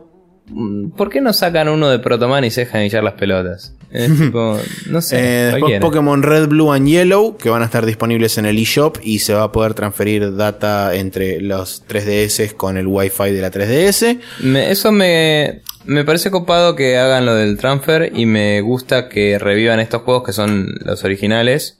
Pero la verdad es que existieron las remakes de DS que eran el Fire Red, eh, Green Leaf y, y Coso y Blue, Water Blue supongo, no me acuerdo. Aqua Blue, ponele. Eh, y la verdad es que podrían haber puesto esas versiones que, digamos, no eran blanco y negro para empezar. Eh, tenían algunas mejoras en el gameplay y, y dicen que estaban realmente muy buenas. Pero nada. Eh, me gusta que mantengan lo del trading de, de Pokémon y eso porque mm, no sé si están todos jugables hoy en día en 3DS, pero me parece que sí, por lo menos con las remakes de los otros. Y vos puedes llevar un Pokémon desde el primer Pokémon hasta el último si tenés con quién tradear. O sea, si vos le tradeas a uno y después te lo volvés a tradear a vos y así todo el tiempo, pues ir acarreándolo. Yo conozco un amigo que, que tiene el mismo Pokémon inicial desde el Fire Red. Desde el Red va. Eh, que lo fue pasando de, versión a versión. Muy loco. Y después salió eso del Pokémon Bank, no sé qué garcha que le podías subir online y, y te lo guarda ahí listo, ¿no? Claro. Pero nada. Eh, mientras tanto era todo cable link y quilombos y infrarrojo y wifi y tu vieja. Bien. Eh, Hyrule Warriors Legends eh, anunciaron em, cosas. Eh, sabe que sale el año que viene. No sé si hay fecha todavía. Creo que dijeron que no. Eh, ¿Cuál es la fecha? Tengo acá listado. 25 de marzo es la fecha para el Hyrule Warriors Legends, que va a salir en 3DS. Confirmaron ya los personajes que estaban confirmados, que son Tetra, Toon Link y este King of Hyrule de eh, Wind Waker. Y además agregaron a Linkle, que es la versión femenina, pero no de Cell, de Link, porque dicen que es una minita que vive en una aldea que está por ahí y que usa dos crossbows, eh, o sea, dos ballestas eh, mm. de armas y hace cosas muy de tipo Link. Y es claramente Link, pero no. Eh, el diseño y todo eso me gustaron, pero no me gusta que use dos ballestas. Es como antipracticidad. Eh, pero Limon Hunter también usa dos ballestas. Eh, sí, también me parecía molesto y mal, mala idea, digamos. Eh, pero no, porque literalmente, o sea, es como... Es un arma que necesita dos manos, se sabe, es sabido. Es tipo, me gustaría más que tenga, ponele, un arco y una ballesta para situaciones de otro rango y además, no sé, tirar a cuchillos, ponele, y su movida fuera jugar jugar con rango. O, dos espadas, una de acero y una de plata y una ballesta también, ¿por qué no? Claro, y además fuera un chabón con eh, albino y... una eh, prominente barba blanca. Claro, y se garchara todo lo que se le cruzara y, eh, y el juego fuera mucho mejor. Eh, no importa. Eh, a mí lo que me rompe un toque las pelotas, a pesar de que lo entiendo y entiendo por qué tiene que haber alguna diferencia para que alguien se lo compre, es el hecho de que todos estos personajes no van a aparecer jamás en la puta vida, seguramente, en la versión de Wii U. Porque, justamente como dije antes, tiene que haber alguna diferencia para que la gente se lo compre. Eh, no sé si estoy de acuerdo con eso. Me parece que Nintendo ha sabido en el Smash Bros, por ejemplo, y otros juegos, mantener el mismo roster de personajes y hacer cosas exclusivas en cada uno. Podrían tener otros escenarios, podrían tener otros enemigos, eh, pueden encontrar otra forma de hacer las cosas. Eh, y quizás de última poner los mismos personajes con otros sets de habilidades, pero que estén igual. Eh, no sé, a mí me parece que se puede. No, no está anunciado, no sabemos. Eh, estamos especulando. Sí, no, no lo sabemos. Eh, pero digamos, el Smash Brothers tiene exactamente los mismos personajes en los dos. y son distintos porque tiene distintos escenarios y distintos modos de juego. está el modo Smash, que es el mismo en los dos, y después el resto son distintos. Eso está bueno. pero bueno, nada. Sí, eh, así es. Dragon Quest 7 y Dragon Quest 8 van a salir en Occidente finalmente. La gente lo venía aclamando. Eh, según tengo entendido de haber escuchado ese capítulo de Retronauts, el 7 es uno de los más aclamados que hay. Eh, y el 8 hipotéticamente es mejor en gameplay, pero de alguna forma es medio tedioso porque se hace largo. esa es la, la opinión que dieron los tipos. Pero eh, cuando escuché ese capítulo, básicamente me dieron ganas de jugar el 7 a pleno y el 8 si me gustaba el 7. Así que es bueno saber que tendré la posibilidad cuando antes no la tenía. Eso. Bien, después de eso tuvieron un mini segmento indie donde mostraron más de el Hive Jump, el Mighty Number no. 9, el Lego Marvel Avengers y el Project X Zone 2. El cual lo único que quiero decir es que lo que me parece copado del Project X Zone es que tiene una ensalada de fruta de personajes de un montón de lugares distintos y está bueno eso. Sí, se ve particularmente lindo ese. Eh, el 1 se veía más o menos lindo, pero este me pareció que estéticamente está mejor todavía y le metieron a Chrome y a eh, Lucina. Lucina de Fire Emblem, eh, que serían los primeros personajes de Nintendo, digamos, en la franquicia.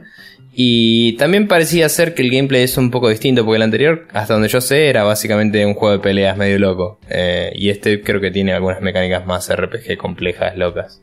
Eh, pero es la impresión que me dio el trailer, la verdad es que no anunciaron mucho al respecto.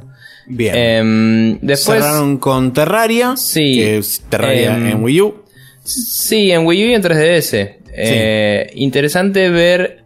No sé si está hecho en Unity, pero interesante ver que esta nueva movida que está haciendo Nintendo de, por ejemplo, abrir el desarrollo de 3DS a Unity y esas cosas, está trayendo a indies relativamente chicos o medianos. Digamos, el Terraria fue muy exitoso, pero fue un equipo medio chico.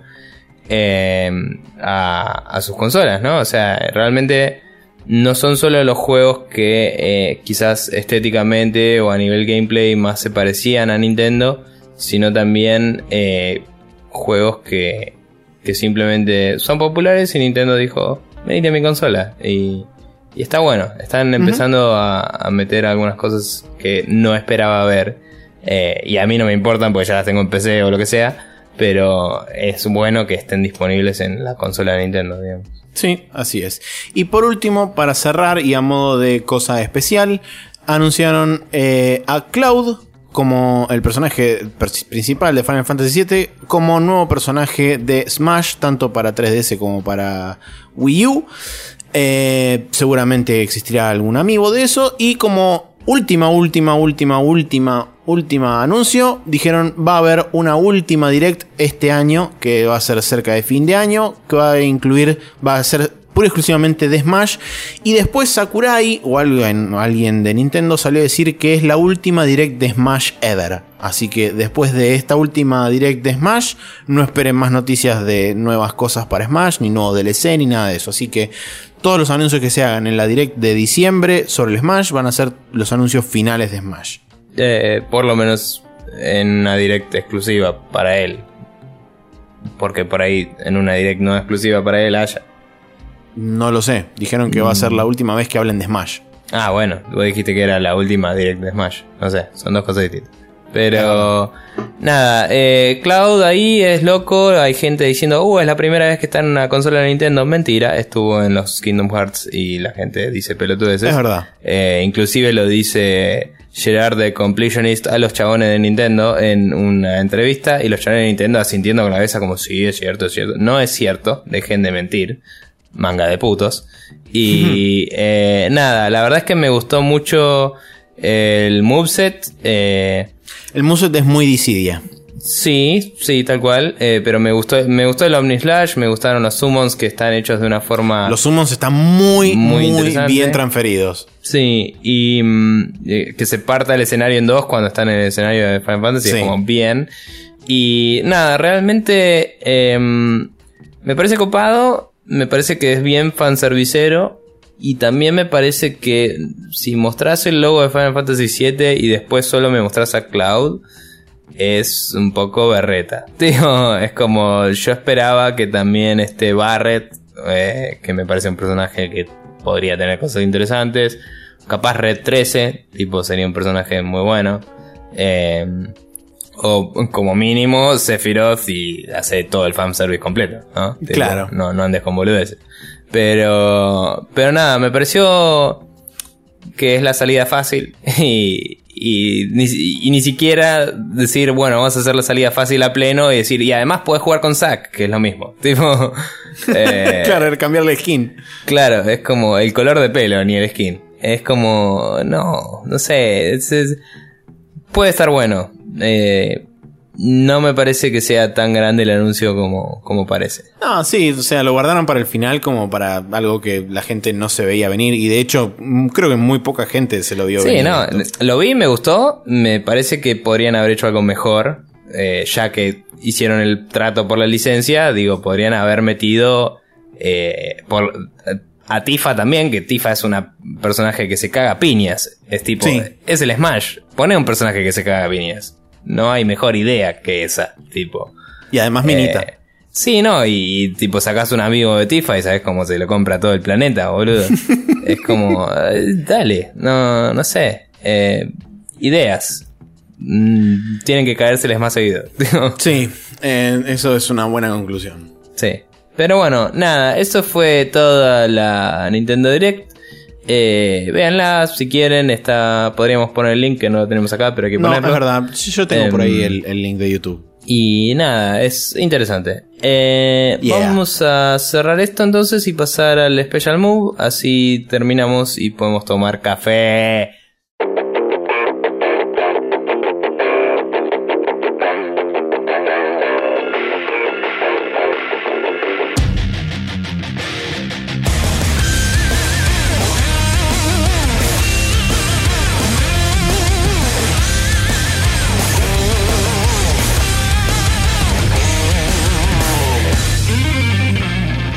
Bueno, y queriendo tomar café, le digo a Maxi que recomiende lo que tiene que recomendar de una forma expedita y eh, concisa. Sí, eh, Bill Maher, eh, comediante barra opinólogo barra este señor que habla de política y lo mezcla con humor de Estados Unidos. Eh, si ustedes recordarán, hace un tiempo hubo toda una suerte de, medio debacle con Seinfeld, Chris Rock y otro chabón más que no recuerdo el nombre, que le dicen The Cable Guy, creo, al chabón. eh, que son, son tres cómicos, son tres comediantes zarpados de Estados Unidos. Si no conocen a Seinfeld, péguense un tiro. Em, bueno, básicamente la cuestión fue que alguien salió a decirles, che, miren que ahora la comedia se tiene que hacer así, un pendejo pelotudo, un tipo hizo una carta abierta diciéndole a Jerry Seinfeld cómo tiene que ser comedia. Y básicamente Bill Maher le respondió a este chaboncito y les dijo también a mucha gente que hay que aprender a dejar de ser tan pelotudo socialmente en la cabeza eh, y que hay que aprender a tomar las jodas de la forma que vienen porque son jodas. Y véanlo, el video son cuatro minutos y pico. Y de hecho menciona al genio intergaláctico de George Carlin. Y es buenísimo cómo arranca una carta que según Bill Maher hubiera escrito George Carlin para este pendejo de mierda. Y en tipo arranca Dear you little piece of shit. Y es tipo genial desde el segundo cero. Así que véanlo, está bueno. Eh, también es, invita un poco a la reflexión, sobre todo porque tiene comentarios que son graciosos, pero que a la vez están un poco basados en la realidad. Y eh, también hay que aprender a relajar un toque, porque si no, esto se vuelve una cosa densa, horrible, que a nadie le interesa seguir viviendo en el lugar. Eh, nada, eso, véanlo. Sí, Eh, me parece muy bien. Igual tampoco nos convirtamos en Tinelli, eso es todo lo único que voy a decir. No, no, no, no, por o sea, supuesto. podemos ser racistas, hijos de putas y todo eso, no seamos pelotudos. Bien. Eh, bien, yo quería recomendar un cómic que me dio Pablo Chabón cuando yo le di otro cómic de Godzilla. Le dije, toma, tengo un cómic de Godzilla, feliz cumpleaños. Y él me dijo, bueno, yo te doy este. Y me dio uno de Marvel que se llama Sentry. Eh, es un concepto interesante, muy parecido a Miracle Man en muchos aspectos, eh, sobre todo porque este es el cómic introductorio y el origen es bastante similar. Eh, y tengo que seguir leyendo la saga, que la tendré que leer bajada o algo así, porque es complicado conseguirlo. Pero básicamente la premisa es esta: un chabón se despierta al lado de su esposa y está como flasheando cualquiera, ¿no? Como diciendo, no entiendo quién soy, que, que es real, que no, bla, bla, bla. Porque son las 3 de la mañana y tiene sueño. Y se levanta y, mm, y como que va recordando a un personaje llamado Sentry que eh, era eh, en paneles de historieta medio viejos, digamos, muy similar a Miracle Man, eh, en la cual este personaje peleaba contra una cosa que se llamaba The Void, ¿no? El, vacío loco. Y, y como que va... va recordando como que si fuera él. Entonces abre un libro y adentro del libro tiene una especie de botella que es su tónico loco que lo convertía en eh, Sentry. Eh, pero es como que te lo plantea de una forma que parece que el chabón es alcohólico y tiene una botella escondida. Entonces es como que no terminas de entender si eso no es y es todo así medio confuso. Y de a poco se va revelando la verdad en la historia y eh, es interesante. Eh, dado que ya dije que es parecido a Miracle Man, eh, spoiler alert, sí era Sentry, pero está bueno todo este paralelismo con el chabón en su vida era un alcohólico. y esto viene a que en la historieta de Sentry aparentemente creo que es hipotética la historieta de Sentry porque le inventaron el personaje en esta y, y hicieron parecer como que siempre estuvo y nadie lo recordaba. Es todo parte de la, de la trama, ¿no? Oh. Eh, o sea, es lo loco, como que lo meten retroactivamente, hacen un red zarpado y hacen como que es amigo de Reed Richards y todo. Eh, Zarpado. pero bueno, la cuestión es que eh, lo, lo loco es que parece que el suero que lo convertía es como que se- él mismo se fue haciendo adicto, como que lo fue necesitando después de un tiempo. Claro. Y, y eso. eh, y todo viene a que se está despertando sus memorias porque parece que está volviendo el vacío y, y no tiene forma de pelear contra él si sus aliados no lo recuerdan. Porque nadie lo recuerda, no era él solo. Tipo, todo el mundo se olvidó que él existía. Entonces tiene que saber por qué y está tratando de averiguarlo. Interesante, muy bien dibujado, muy loco eh, lo que pasa. Me, al principio me pareció un poco de derivativo porque es como ya leí Miracle Man una vez, porque lo estoy leyendo de nuevo sin ser Miracle Man. Eh, pero hacia donde va la historia es un poco distinto, entonces me parece recomendable igual. Eh, Bien. Eso, así que lean esto y si no leyeron Miracle Man, paren y vayan a leer Miracle Man y después lean esto. Muy bien. Para toda la gente que quiere suscribirse a este podcast y quiere escucharlo en su dispositivo manzanátil a través de iTunes, puede agarrar e ingresar a iTunes, buscar Spreadshot News y de esa forma suscribirse a nuestro feed y de todos los, todos los jueves a partir de las 0.30 horas se les descargará automáticamente el mismo a través de las redes apelísticas correspondientes. Si se copan un montón y son recontra buenas personas y son recopados y amigos de todo el mundo, pueden por ejemplo recomendarle este podcast a alguien, pueden ponerle 5 estrellas de review en iTunes y eso nos ayuda a nosotros también a encontrar nuevas personas que quieran deleitarse con las aventuras de los muchachos esprechotistas. En caso de que quieran suscribirse con un dispositivo no mansalátil, pueden utilizar el feed de nuestra página que es sprechotnews.com barra podcast o pueden también pasar por iVox en nivecortaox.com donde también pueden eh, utilizar el feed de iVox que se los provee del mismo sitio. En lo que respecta a Videomagia, esta semana en youtube.com barra News TV, que es nuestro canal oficial de YouTube, tenemos el día lunes, parte número 14 de Doorways, el día martes, parte número 11 de Wonderful 101, y el día jueves, la parte número 12 de XCOM Enemy Within, donde todavía no se está dando el desastre, pero atentos porque es inminente. Sí, la, la desastrancia está en el horizonte. Al borde del abismo, sí.